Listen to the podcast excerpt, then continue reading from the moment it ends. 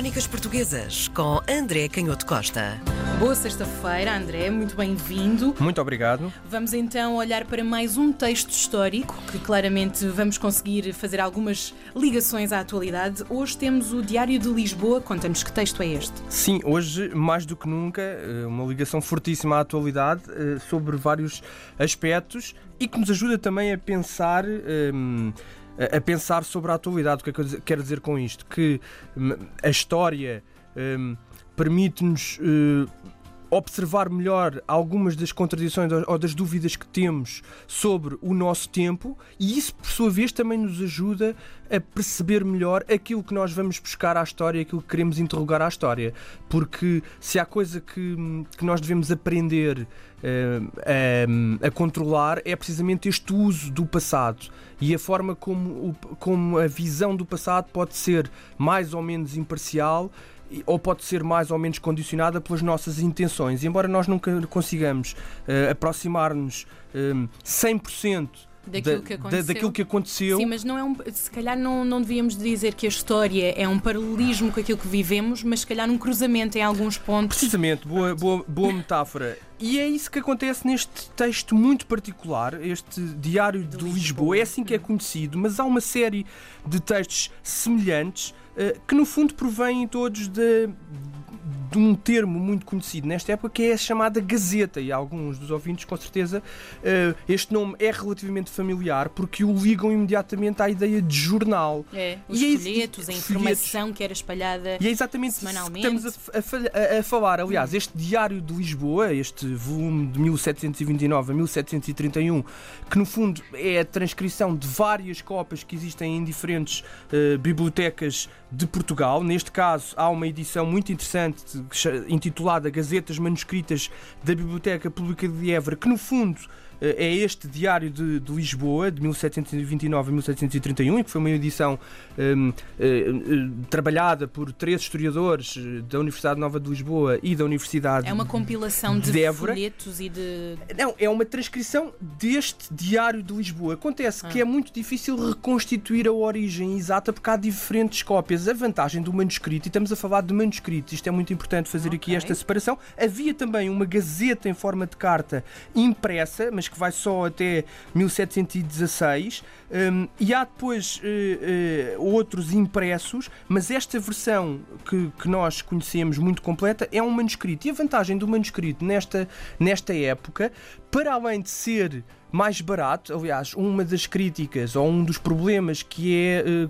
que é que preocupa muito estas pessoas que participam nesta economia destes folhetos que vão circulando por Portugal é o facto de noutras latitudes da Europa eh, ser muito mais barato a impressão e eles diziam que por isso é que nos outros países, sobretudo Amsterdão, Holanda, hum. França, em Paris e Londres, eh, até os aguadeiros da, da corte se viam com, uh, estas, com gazetas do seu próprio país, gazetas noticiosas na mão. Os aguadeiros, no fundo, estavam quase na, no extremo inferior da, da, da, da escala social. Hum. E, portanto, isto é, é, é, é, também um sinal muito interessante de como, nesta época, no, no, em meados do século XVIII, a diferença do ponto de vista da alfabetização e da circulação de notícias já era muito importante relativamente ao sul da Europa, sobretudo uh, Portugal que ia perdendo essa, esse, esse comboio, esse comboio hum. da, circulação da informação, Sim. do gosto pelos jornais da importância da circulação das notícias. O manuscrito tinha esta vantagem,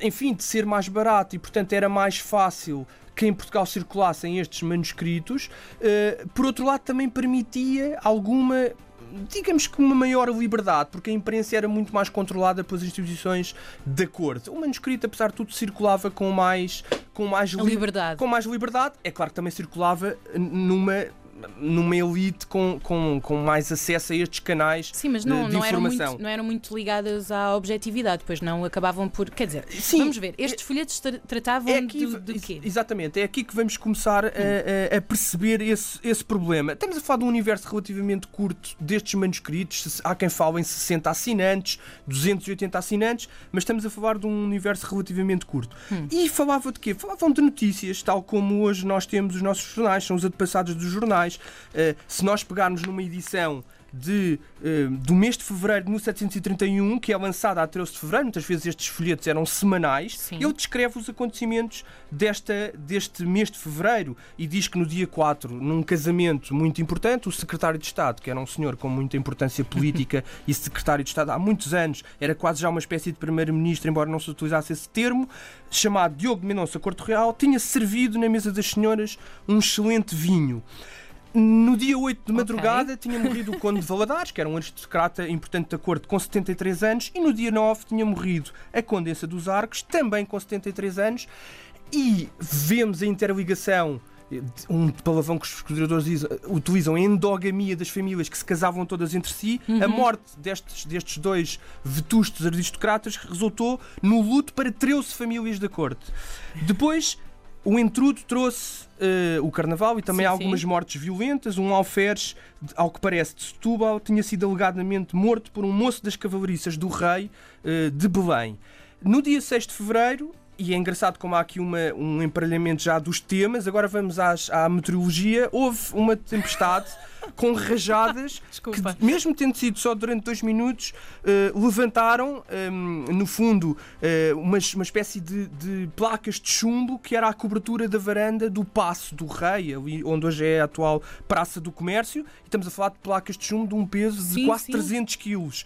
Houve também um destelhar do passo, pranchas do telhado da Casa da Índia, caíram muros, houve cheias, falam também de neve na Serra da Estrela e inundações na alfândega que re na, na, perda de Seu milhares de quilos de caixas de açúcar.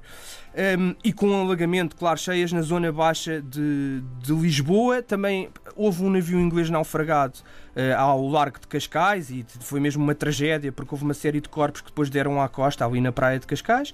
Noticia-se também que o Papa, apesar de doente, tinha criado três cardeais. Política internacional, uma aliança entre os turcos e os persas que no fundo causavam aqui algum terror no centro da Europa.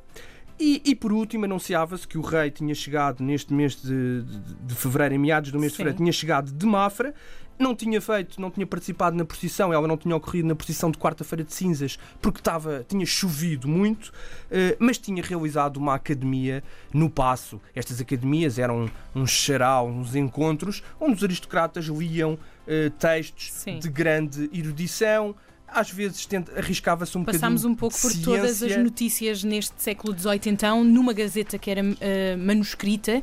E é engraçado porque é um feed de notícias de hoje em dia no Facebook, sem é, problema é, algum. E deixa-me só terminar dizendo que é de tal forma semelhante, enfim, não quero com uhum. isto relativizar a gravidade do problema que temos hoje em dia Sim. entre mãos, mas a verdade é que na época estes folhetos também assustavam muita gente. E porque oh. diziam, por exemplo, um poeta muito conhecido da cor, Tomás Pinto Brandão, que era um, um, um satirista, um, um, um homem que, que, no fundo, gozava em verso com as vaidades e, eh, e uma certa corrupção política da corte, uh, era considerado um indivíduo extremamente perigoso e pertencia a uma certa e numerosa turba de patifes que passavam a vida no bairro alto, sempre à procura de histórias de baixo nível. Crónicas Portuguesas com André Canhoto Costa.